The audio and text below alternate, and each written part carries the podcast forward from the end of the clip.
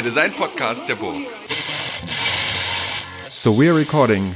Very welcome to uh, the already 18th episode of the Hura Hura podcast. And I'm very happy to have Prem Krishnamurthy today as my guest. And he was also at the Hura Hura festival um, last year, and it was more like a like a rumor or like a saying that went through the house. Oh, Prem Krishnamurthy is coming. Prem Krishnamurthy is coming, and I was like, hey, who who is Prem?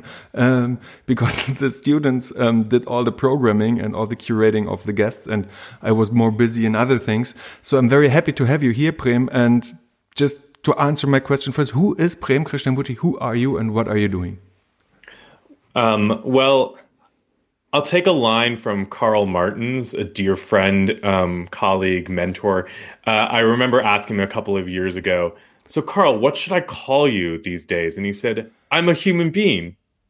So I feel like, you know, sometimes I guess if I'm more descriptive, I'll say I'm a designer, a curator, a writer, and a teacher.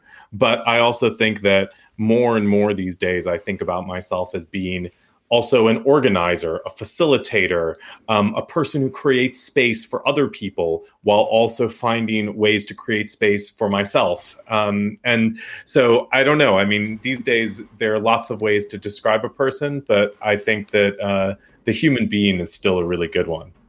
Yeah, obviously, like from my perspective, um, and we are you're here online, so we only see through a, a shared screen um, all the things visible to me seems pretty human, but due to uh, technological invention, um, this is not really uh, a safe fact in the end.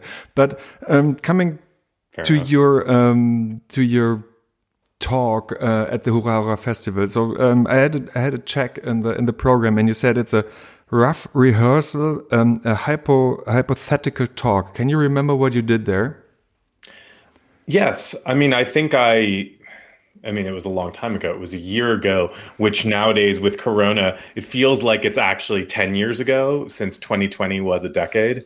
Um, but I think that I rehearsed, a, I, I tried to do something that had two different modes. I tried to rehearse a talk that I was going to be giving in just a couple of days in a big conference with maybe 600 people.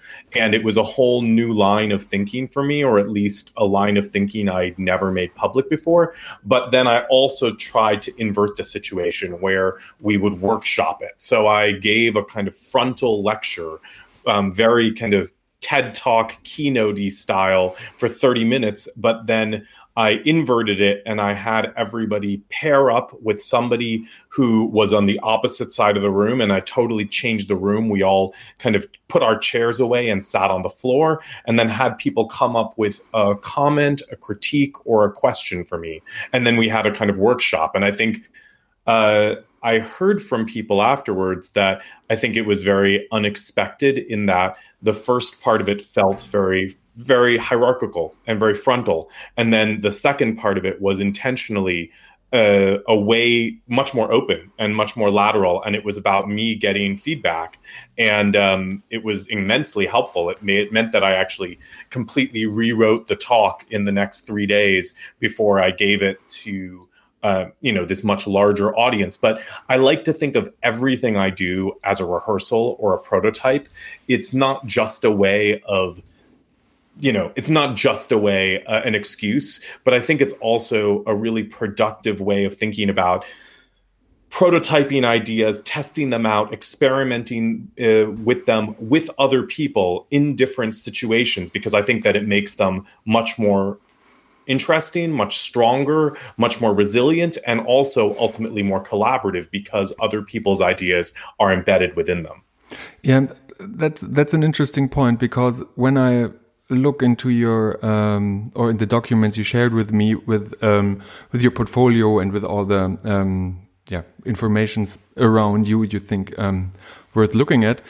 They have been very much um, I don't know if the word is right preliminary as, so they have been um, not really finished. They they're in flux. They always move. So like there's this ever going PDF there's this your presentation is a Google Doc. So why do you or is there another reason for not like finishing things up in a way. So like because sometimes it's good to just like move on, so to keep things in a in a certain finished state.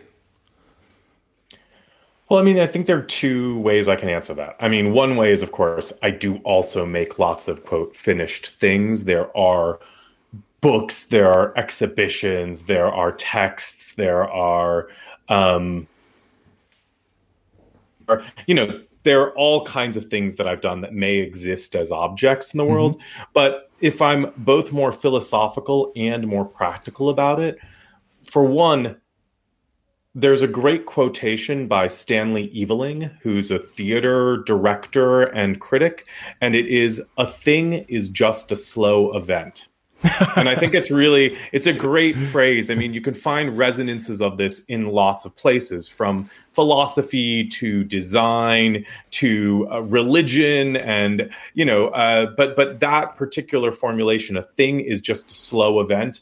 Um, is really meaningful to me because I think that actually, particularly as a creative person, whatever you call yourself, whether a designer, an artist, a curator, or, or an organizer, activist, facilitator, I think that we're always working on these longer narrative arcs, but there are these particular constraints, whether it's a market or it's the way that people perceive things, where uh, you always see these discrete slices. And anybody who's actually living it and doing it knows that you might make a thing, but if you're really reflecting on it, you it's not done when you open an exhibition or when you publish a book. It's just one version. And I maybe I'm just being more explicit about that for myself. I'm calling everything more and more in the last maybe five years. Everything is a version um, everything is just one way station towards a kind of endless path. But um, and that may sound very kind of highfalutin, but also really practically. I just mean that, like for myself, and I think about this a lot in terms of teaching. When I was when I was in school and I was studying photography and design, I think I had kind of false aspiration to make perfect things. And I think that was even the first 10, 15 years of my professional career. I was so obsessed with making things that were perfect, making perfect typography, having a really watertight concept, you know, making sure that everything in an exhibition was just 10 centimeters. It was just in the right place.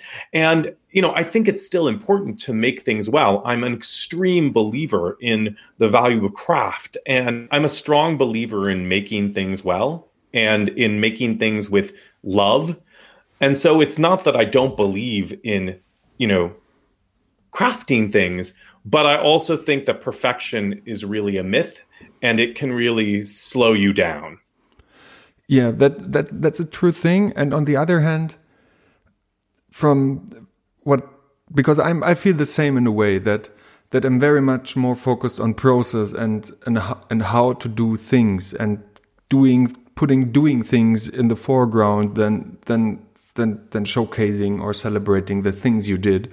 Um, but it's also some kind of emancipation of myself from from that from that strange feeling of being observed and being criticized on a on on a thing that is there that has so much um, influences from other um, or let's say aspects that I'm not can't be responsible for. So there's so much stuff intervening in that in that result that that a I can't be um, uh, I don't know the English word, but I can't be criticized upon, or I can't be fully responsible for the thing there because there's so many influences. But and I also can't uh, take all the um, the Lorbeeren, the laurel wealth. I don't know the English expression, like all the ah. the credits for it because it's always a team thing and it always loses in the product. The whole nice process, everything was so super nice, and then you have it there, and then you think, hmm, it was so nice, but it can't reflect the whole niceness in a in a in a way.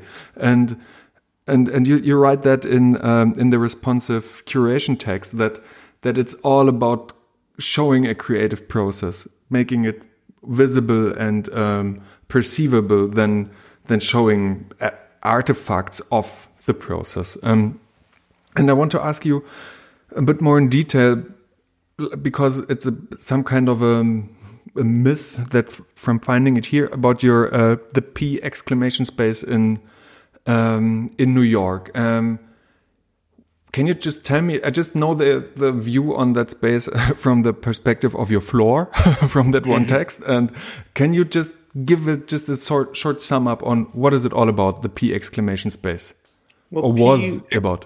Yeah, P exclamation. It was a you know an experimental gallery. I called it a mom and pop Kunsthalle that was on Broome Street in New York in Chinatown. And it was there from 20, 2012 to 2017. So exactly five years.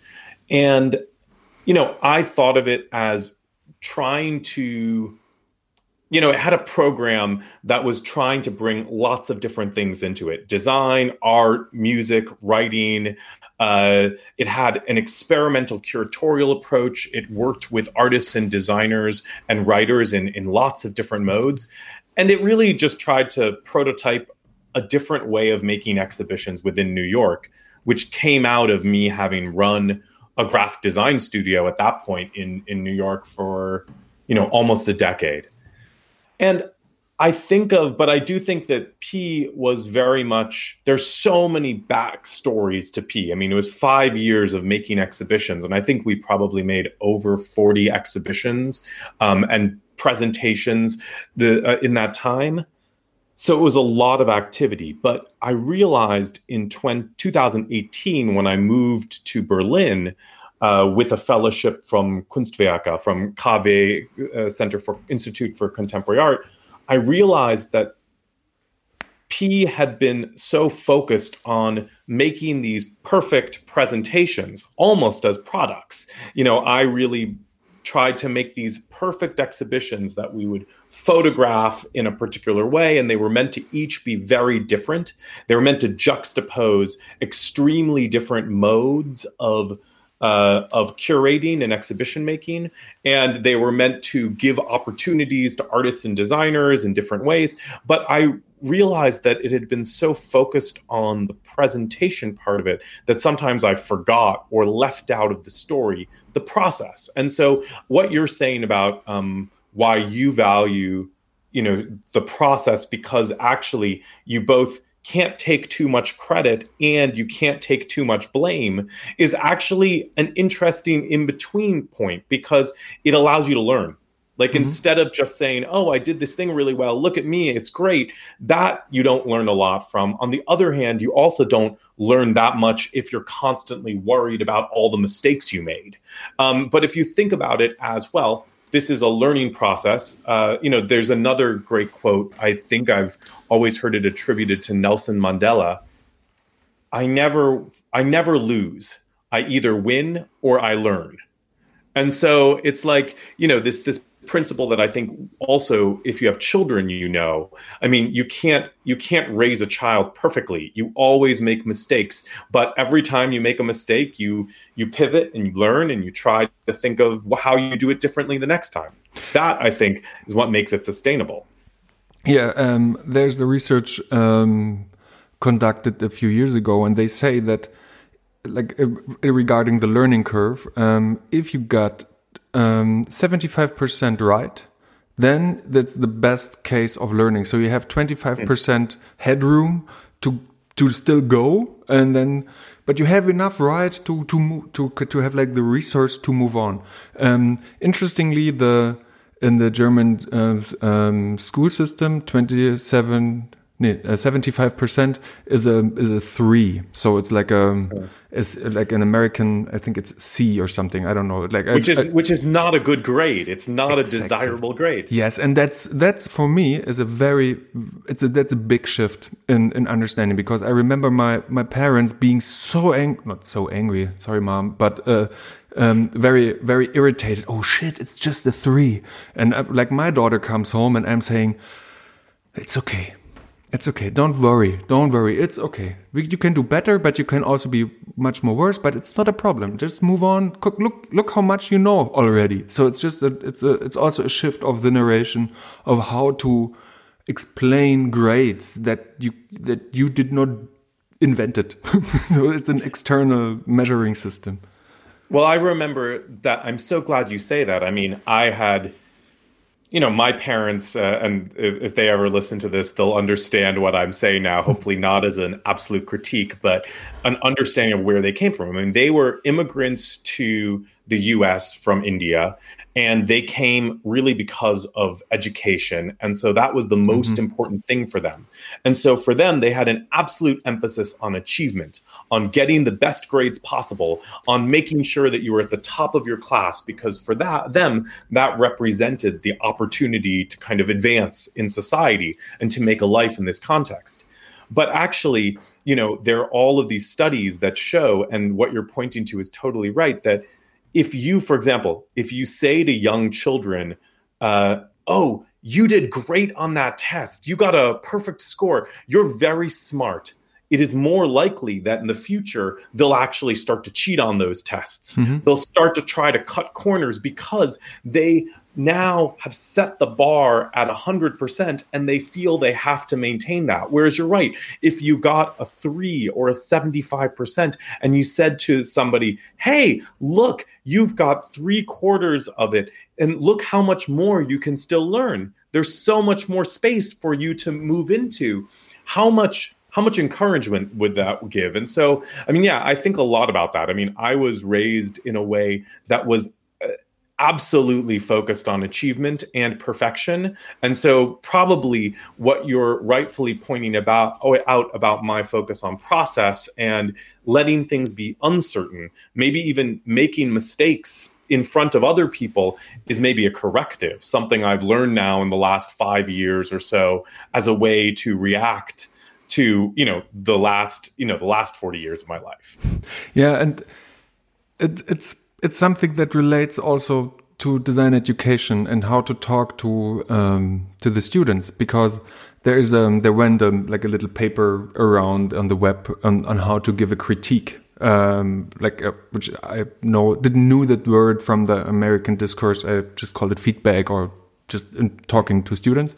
And like this point of just focusing hey look how much you did and look what kind of perspectives come from your um, from from from your process is so much more encouraging than maybe like um, like just a few decades ago how uh, teachers or professors and uh, advisors talk to their students because the whole um, idea of perfectness and achievement is was was still in the generation 20 years ago very much present in a way. And i really like that that you come up with that um, with that bumpiness idea so that that that somehow deals with that imperfection. So it's it's not that slick surface that we are achieving. We do not want to have that renderings and all the world is seemingly possible, uh, uh, seemingly perfect. It's more about creating that friction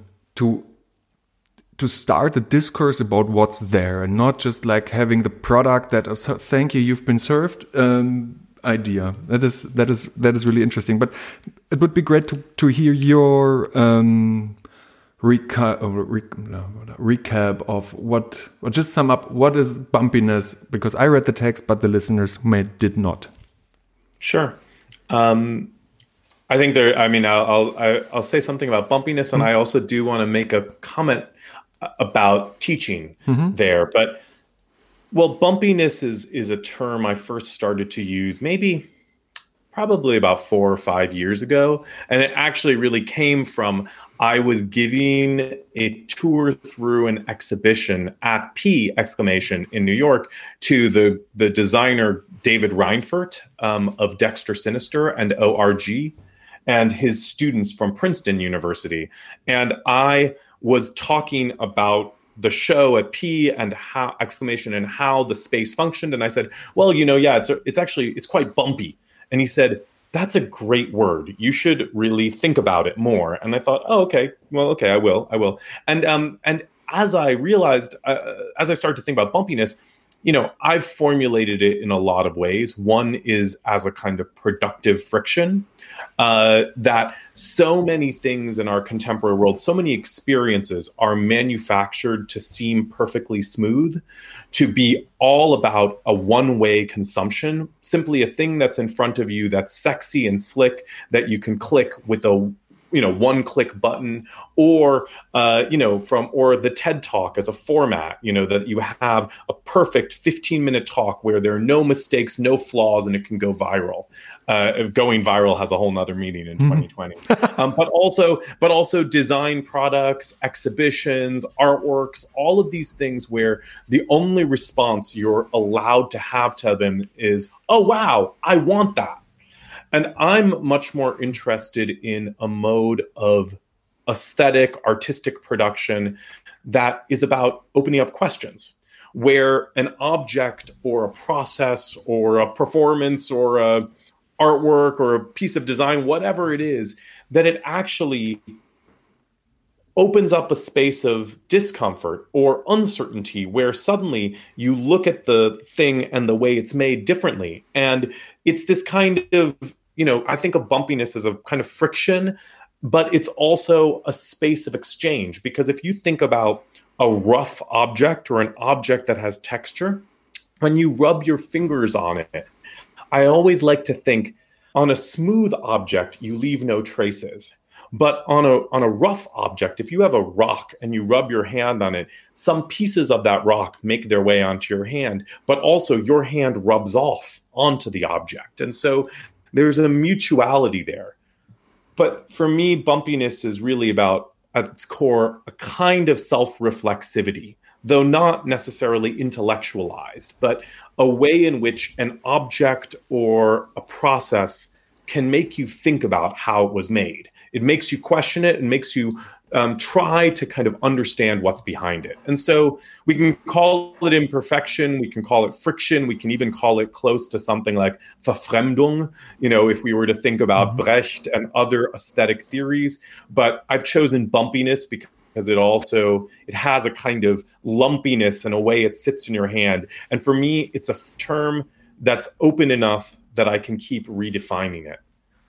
But one word I want to just say about teaching, I think what you just said is totally right. When I went to school, when I was graduating from school over 20 years ago, the mode of critique that I was used to was so fierce. It was so vicious. It was about ripping people apart. and it was about professors really like proving how much they knew, whether it was about theory or art or anything else. And it was almost this kind of macho stance where, in retrospect, I think you know, oh, it was like it was probably generations of trauma that people had learned. You know, these teachers had been ripped apart by their teachers before them, and then they ripped apart their students, and then they wanted to continue that on.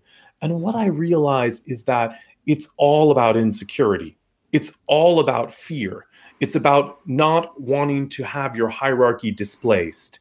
And maybe the thing at its core that's that I'm interested in, in bumpiness, but also in my practice and in my teaching, is making a space for uncertainty and making a space for vulnerability and making a space for asking those kinds of questions while also doing so with some degree of self confidence. So it sounds like a contradiction, but I think that's what I'm looking for. And and I think that there there are like two two interesting things. Um, first, the idea of um, of creating space. That's what you already said in your um, initial statement that you're a human being concerned about space. Um, um, but I want to just keep a bit on on the bumpiness and um, and and your or picture of the hands and the smooth surface and thinking about smooth surfaces, uh, I have to think about mirrors. Mirrors as a as reflective surfaces, as um, as uh, like planes and object. Like they are like they are objects, but they are mostly planes, and um, um, and we we look into them and we got a reflex like a re reflexive image of ourselves. But that's a very visual impression from a very slick surface. Um, but keeping the image of the rock as a very non reflective object So, like neglecting the visual impression, but offering such a broader impression uh, from from the all the senses we have. We have a haptic, tactile impression, and we can, other than than the mirror, we can just like throw it on the floor and see it crack, and and it's not broken in its function anymore. So it's we so we can just use it and and learn much more for about ourselves as our as embodied self um, than than than from the slick mirror. And I, I think that that the, the whole like in the, in I, like I come from an industrial design background, but also from all the other design disciplines, I see it um, a moving trend from these super slick surfaces. Um, into uh, into the roughness. Yeah, let's use uh, use algae, uh, like uh, algae, like algen, like the water seaweed, yeah. and uh, and all these raw materials to to give people back some feelings that they cannot have from the use of these um, all aware uh, super glossy surfaces they have in their pockets and that is something that is super interesting also when it comes to create space because that is something that that can that can't be uh, designed as an as an app function right now in um, in, in a mobile device. That is only by having people around and materials, and and that's where I want to just like make that turn towards uh, towards space, and um, so so when you say opening the space up, how do you do that? How do you open spaces for others and for yourself? When you, when even when looking back to the P space and to what I know must exist, the K space. Yeah, I think that. I mean, I'm obviously still learning. We're all learning this. And I mean, I. I think this is a. I mean, this is a path of at least the last I can think back at least 12 years, but probably also longer. I remember the first workshop I ever taught in Germany, in Bremen, uh, at the uh, universe, what do you call it, the Universität der Kunst or whatever it was called back then. Um, and it was a workshop with a group of design students thinking about how to make a collective space, a space that would serve different communal functions and in many ways, that week was a real experiment for what do you need to put in what are the protocols what are the school skills you need to actually do that? And i think i never learned them because in art school again most of our art school teaching and this is one of the ironies for me is that even though i studied graphic design which is inherently a collaborative discipline when i learned graphic design everybody did their projects on their own. Mm-hmm. And, you know, um, well, all of the teaching I had in actually in art and now when i think about it in all of the other subjects i mean all of the classes i took we wrote our papers individually. We handed in our assignments as an as a single person. We we did everything alone. We actually never learned how to ask questions how to listen to each other how to um, work with each other and collaborate. And so i think it was first when i started teaching also at the rhode island school of design where I tried to create a number of projects and seminars that tested out collaboration with the students. Nowadays, I think about that a lot in terms of soft skills, like the kind of relational skills that we have. I mean, of course, certain, as you mentioned before, certain surfaces are are are permeable and porous and certain surfaces are actually totally closed off and sealed off and they don't allow you to enter into them. So that's to say i think there are design decisions and also architectural frameworks that make it harder for other people to make any impression or to change something. But i think about this a lot on the level of behaviors on how can we teach design students, but also curatorial students, artists, and others, the ways of asking questions, the ways of listening to somebody in an active way, where you're not just trying to uh, put overlay your perspective but you're really trying to understand where they come from. But also even within a critique situation or giving feedback what are the ways of giving feedback where you're trying to again you're trying to overlay your voice and tell somebody what to do versus what are the ways of asking people the questions that allow them to figure out for themselves what they want to do um, I, and so these are a lot of methods that I think about in design, but I also think that they're meaningful. I mean, sorry, I think about them a lot in teaching, but I think they're really meaningful in design because more and more, I mean, I've, I've said this for a very long time, but as designers, we, I believe we have to start from asking questions. We always have to start a project from really trying to understand it in some ways while also acknowledging the the, the limits of our own understanding, acknowledging that we can't understand somebody else's subjective position entirely. But what we can try to do is we can try to like find some space in between it. And I think I did this intuitively for a very long time. And it's probably only in the last, again, maybe five years or so that it's explicitly part of the process that I believe in, where, you know, I will never start any project, whether it's a design project, an art project, curatorial project, without first sitting down and trying to ask all of the people whom I know to be involved with it, and maybe even other people, what they think, what's at stake, why they're doing it, what the goals are, and trying to first understand and hear those things before I start with my own impressions. But that's not to say, I just want to, on the other hand, the flip side is I think that the individual and the collective are both really useful modes. And I think that even if they're kind of a myth in the sense that I think that nobody does anything alone, everybody does everything. I mean even on the level of our cells our bodies are composed of you know almost more bacteria and other creatures which are not technically us than they are ourselves. And we know this from evolutionary biology. We know this from anthropology. We know this from all of these different from neuroscience from different models of cognition.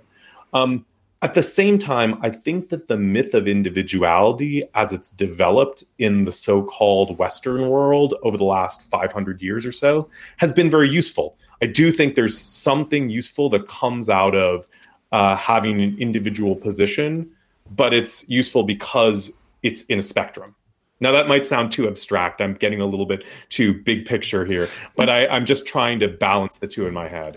Um, no, I think I think I, I, just made myself some notes um, while you were talking, and um, of course, I think it's more, honestly like in between us, it's totally clear that we start from asking people about demands, about needs, about about their impressions, like getting all the voices heard on the table, and even getting more in, even cross about like species borders around, but um, like observing some sort of historical ways why we have that feeling that this has to be is because um, that a lot of spaces, let it be schools, let it be art spaces and galleries, have been all about um, like having a, a hierarchic structure in in their self, and they always have been not always, but the, like from my perspective, um, it's about making statements, and statements is something that is uh, that's very uh, opponent to to discussion because like people are so even look at all the talk shows. No, it should not be called talk shows. It should be like statement shows because it's one statement after the other, and it's not about talking about things, talking about consens, talking about a, a shared shared view. So, um, and I think this is something that comes from a from a strong individual focus that says um, it's it, I have to be clear. I have to just drop my like my perspective have to make my statement to be rec received or perceived in a in a in a in a in a like a linear um, row of individual uh, people that we are. So and and we change it like as you say, and that's how I'm going to not having a linear uh, like a a thread of pearls of individuals, but have like a bowl of pearls interacting with each other, bumping in and uh, let's see where they go. They they create sound. They they have friction and um, they rearrange more or less naturally than uh, than we have that kind of strict structure in the end. But the question is how how do you do that in, uh, for example, in an exhibition or in a uh, in planning planning an event in, in in in one of your spaces? What what is that process on an example level? One that I'm learning now is to actually leave space. I mean, I think that one of the things that often happens, and this relates to our earlier strand about perfection. Sometimes when you when you completely like design a thing 150%, actually what happens is it means that there's no space for other people mm-hmm. to have yeah, an idea in it. And um you know, one of the things that I always appreciate in graphic design, again, I'll, I'll mention Karel Martens. I appreciate how, in a lot of his most important work, and going back decades, there's a kind of unfinished quality. There's something where there's some strong idea, but then there's also just space where things are not too precious. And mm-hmm. that allows maybe for you both as a user and as a person to enter into it. I mean, even a really literal example is nowadays, as a principal, I take notes in every book I buy. No matter how nice or expensive, or or I, I, I write notes, I underline things. I have to for myself. And you notice there are books that kind of allow you to do that well and there are books that don't. There are books that simply don't have that action in mind. And i mean i can think of a lot of like coffee table books mm-hmm. the books that are made as catalogs that exist only to be seen but not even to be read. In a physical space I think it starts from actually creating opportunities that are invitations, that are questions. Like instead of, I mean, the standard wall text in a museum used to be something that tried to pack into 150 character 150 words like 100 to 150 words exactly what you were meant to think about uh, an object you know, for example. And I remember years ago when making an exhibition at the Art Institute of Chicago with my colleagues Adam Michaels and Rob Giampietro at Project Projects, I remember we decided to write all of the wall labels as questions, where we had a set of statements and then we also asked these kind of questions of the viewer about what they thought about the work they were seeing. And it was a way, it was maybe a little bit of a game, but it gave us a different way to write those and to try and engage with people. And in events, it's something I'm thinking a lot about these days because during this year of 2020, I've really been trying to think about how can communal collective spaces emerge online? And what are the different ways that we can create more decentralized more lateral um, exchanges between people? A sense of i mean one of the things i'm really scared about is that i think that in the kind of in the in the you know Zoomacene, uh, like after the kind of coronavirus, with the rise of all of these kind of mass communications technologies, it allows for people to be closer to people they already know. For example, it's easy for me to talk to my family, to my close friends, and to really be even more, you know, intimate with them than I used to be because I talk to them many times a week. But it's harder to meet people whom you don't already know. Mm-hmm. And so actually you you you it's harder to make space and to create opportunities for people who are outside of your bubble. And that happens on social media already for a very long time. But I'm starting to think about sometimes when you have a public event, the idea is to really choreograph the whole thing. And I'm guilty of this sometimes too to say i have to make sure that you know we have everything planned down to the five minutes. But what happens if you actually open up a space where things go wrong? As just one example i remember i was doing a, a kind of program called micro solidarity practice program run by um, an organization called the hum. And it was really a kind of facilitation training that was supposed to happen over two weeks in these four sessions and um, it, I mean, I, I, it was amazing. It actually taught me a lot of soft skills and tools, ways of bringing people together, asking questions, protocols for how people can communicate. That I think, again, I had to learn on my own. Nobody ever taught me these things in school, but I wish that somebody had actually taught me these uh, at some point. But the thing that was remarkable is there was one of the sessions where the technology failed where they had intended on Zoom to have breakout rooms of a certain kind, and Zoom it, it just there was a bug and it didn't work, and so they we went into these breakout rooms and then after two minutes they pulled us all back out and they said hey this is not working. We're just not going to be able to do the session today.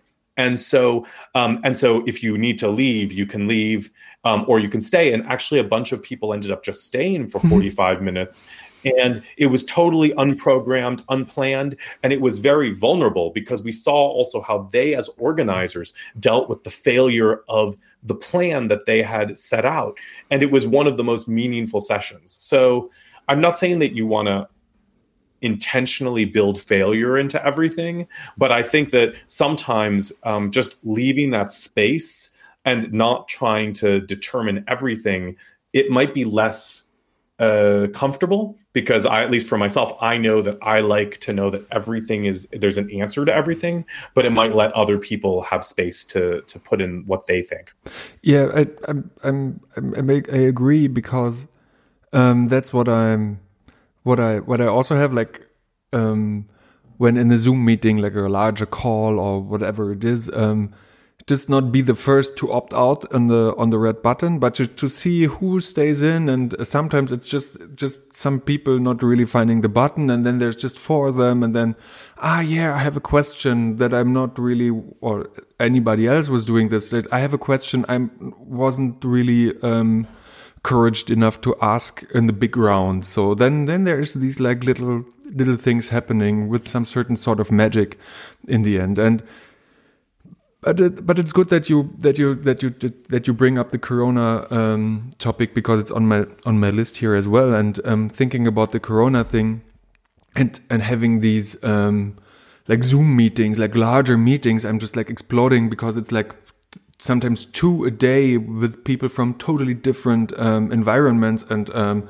like uh, parts of myself, and that's that's that's very exhausting in a way. And um, but what I miss, and that's what, what all of them lack, is to bump in somebody, to, to just like be there and then, hey, we haven't seen since years. And, um, or you stand there with somebody that you do not know, but it looks like he's some sort of a sympathetic guy. And then you just start chatting and, ah, well, yeah, nice, cool. And then, then you make something up. And that's what I'm bought on all these conferences and meetups and stuff. I'm rarely interesting and interested in what people say on stage, but more on, let's hang out with somebody. There's some guy I didn't saw a few years ago, so some things like that. And that's that's very interesting, and that is not yet transferred into uh, into the into cyberspace. So, and that's what I see. I really really miss is just meet somebody I haven't seen since since a few weeks just on the street because everybody is so locked away from from physical gatherings to um, to stay for themselves and I really crave for this to just meet somebody accidentally. So this is something that there, there, there was this chat roulette thing back in the days that seems to work, but it's not something that I want to do in my own home, sitting here and waiting for somebody to, to pop up on my screen. I want to have physical existence in, uh, and yeah, and bars and drinks and stuff. So that's what's missing as well as a some sort of uh, lubricant, social lubricant for that. And um, but do you have an but, but as you're talking, do you see a, a chance or um, a glimpse of to get this over to the cyberspace? Well, I mean, I I hear you for sure that I think we're so used to there, there's something very intuitive about being in one's body meeting people and you might have a very large scale grouping but then it can quickly just become a conversation with one other person. I mean i remember very clearly also how hurrah hurrah a year ago did that so well. Um, and i agree it's harder online. And but I think that that's also it's one of the things I'm really thinking a lot about these days is how can you create more opportunities for a meaningful smaller scale exchange mm-hmm. and sometimes you have to design that into the system i mean sometimes because we don't i mean there there are ways already that i see things moving like even on a technology level, Zoom has started now to have open breakout rooms where people can choose which breakout room they want to go into and can, you know, when we were last week together with my partner Emily Smith, we were helping to design a conference for the University of Bergen and the Stavanger Kunst, uh, the mm-hmm. Kunstmuseum Stavanger, and um, in in in Norway. And so we created like a breakout room that was almost like a cafe that people could go into at breaks or in lunchtime and meet other people at a different scale. It actually seemed to work very well. I think that there are going to always be technological possibilities that will open up and change. I think sometimes that's also design. Like, I think that I oftentimes nowadays, both with students but also in public events, try to change the scales. I try to say, mm-hmm. we're not going to all be there as 50 people for the whole time, but maybe you actually do put people into another grouping, whether it's three people, four people, eight people, two people, for a shorter period of time, which can sometimes be uncomfortable because you're suddenly confronted by another person you don't already know. But my uh, experience so far is that if you give people a little bit of a prompt, a little bit of either a question that they might each ask themselves or a way of relating. For example, why don't you know we're going to put you in groups with two people and we're going to ask you to just ask each other a set of questions and then you'll get to know each other for 10 minutes and then you'll come back to the main group almost almost without an exception now i'm realizing there's probably some what do you call it uh, there's like some data error in the sense that maybe i'm mostly getting the responses from the people who like it mm-hmm. but I've, I mean, I mean, like a project that I've been working on with an artist named Kalaya Mallory is called um, that. That seems very important to me. In this is a project called um, the Human Way. I mean, it's actually it's like the artist's way, but the artist is crossed out and replaced with human, and it relates to this book a popular self-help book called The Artist's Way that's been, you know, about 30 years old and has been a massive bestseller in America. But long story short, what the artist Kalaya Mallory and I have done is invited anybody who wants to to take part in this project, which is like a 12 week self guided course where every day you write for yourself and you kind of follow a path to thinking through your own creative blocks and your practice.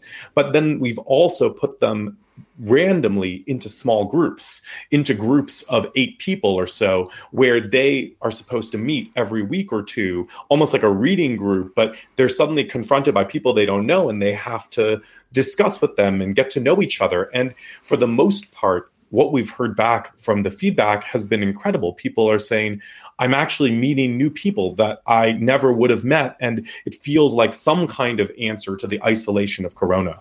And so I don't know. There's not one answer, but it's just that I think that is the question. Like, I think we are going to be in a world where so many more of our interactions will be mediated by means of digital technology rather than doing as many things in person.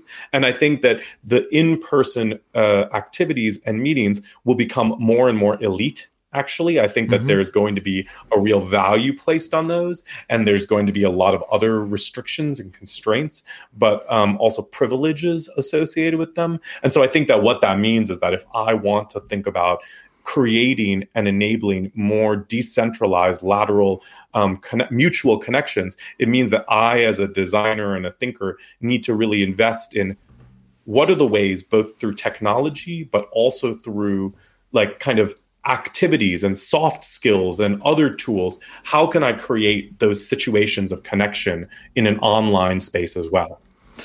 How can i create like how can i help to make space for people to have that connection?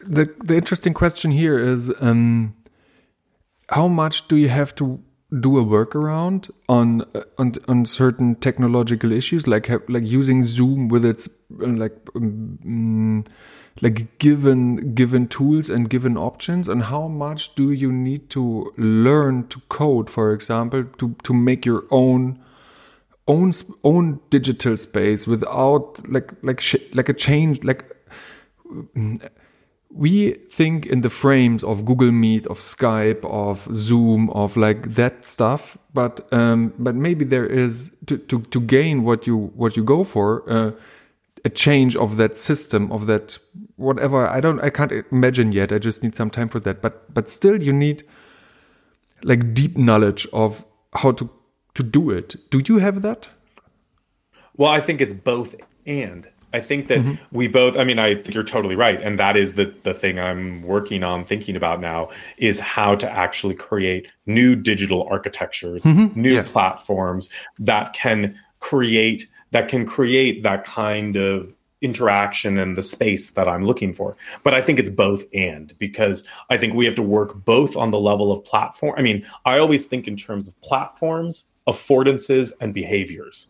And all mm-hmm. three of them um, relate to each other. And so it's in a way, you know, on the one hand, we I I do want to reimagine platforms and think about what could be possible. But even within the platforms, like Zoom was not created to have group karaoke but it actually can work for group karaoke with some flaws but it can it can do that. And you know so you can change i think we have to be working on all parts of that triangle the platforms the affordances and the behaviors at once because there's not a singular solution. There's not one way to deal with it. It's actually like you know we're going to keep using what's the Bruno Latour line? You know, that I use a, a hammer at the same time as I use a drill. One is, you know, thousands of years old. One is, I'm paraphrasing, one is maybe a hundred years old. But will you call me a postmodern human because I use these different tools? No, we're going to keep calling people on the phone and we're going to be on these kind of ever more, you know, embodied digital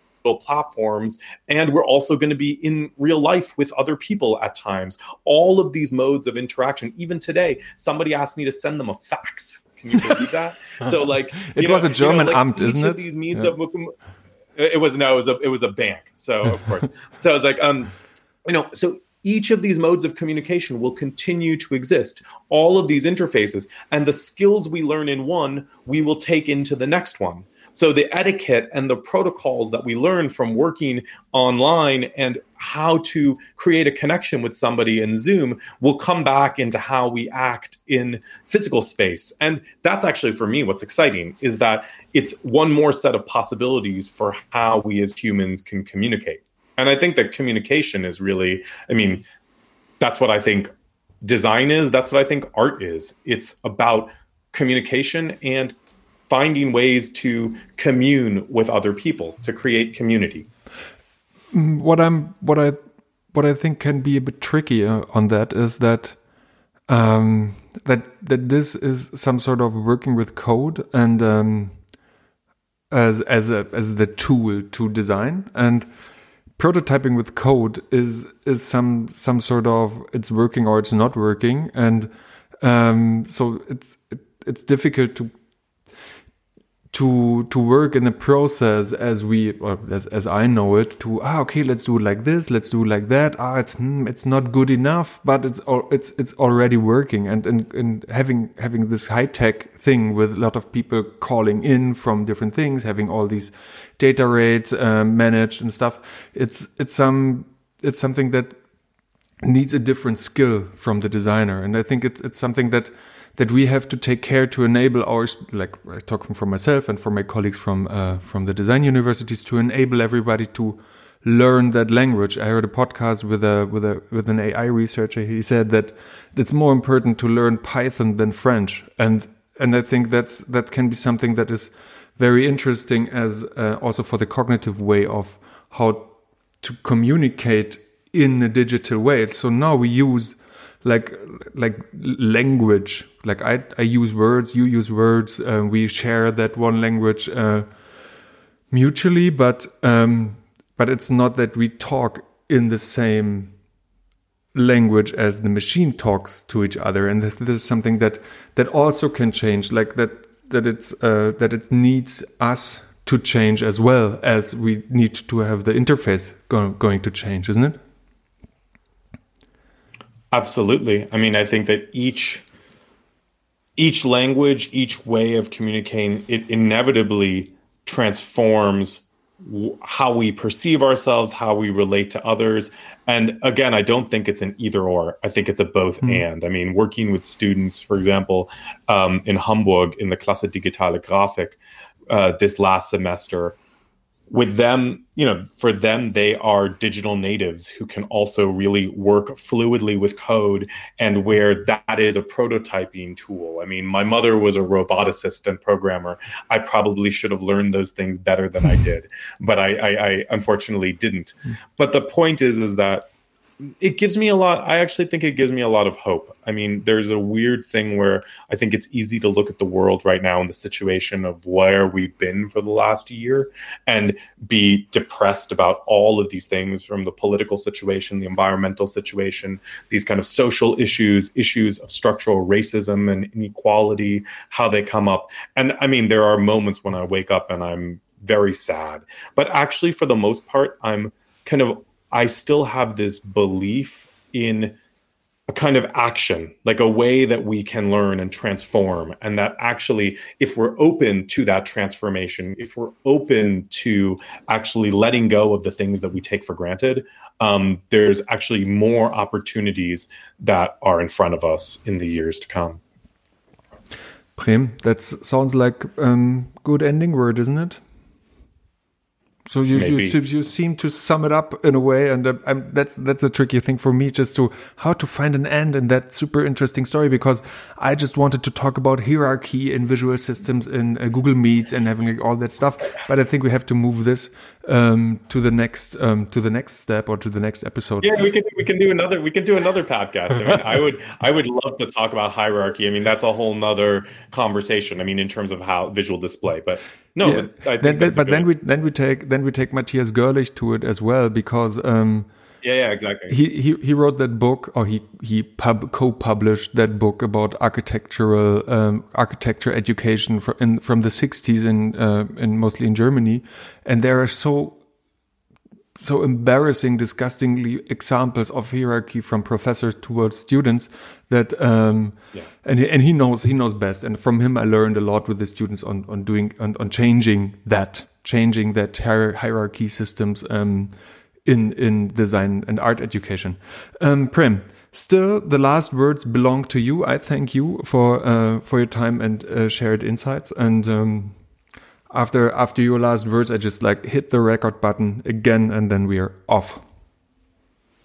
Good. Well, wait. What? I do. Do you need the last word from me? Yes. Okay.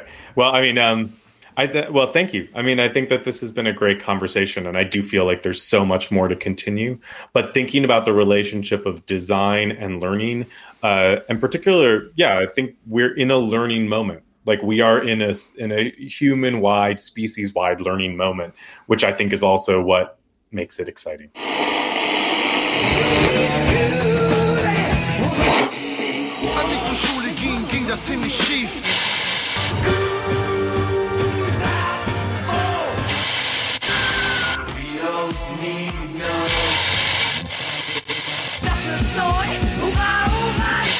Der Design-Podcast der Burg.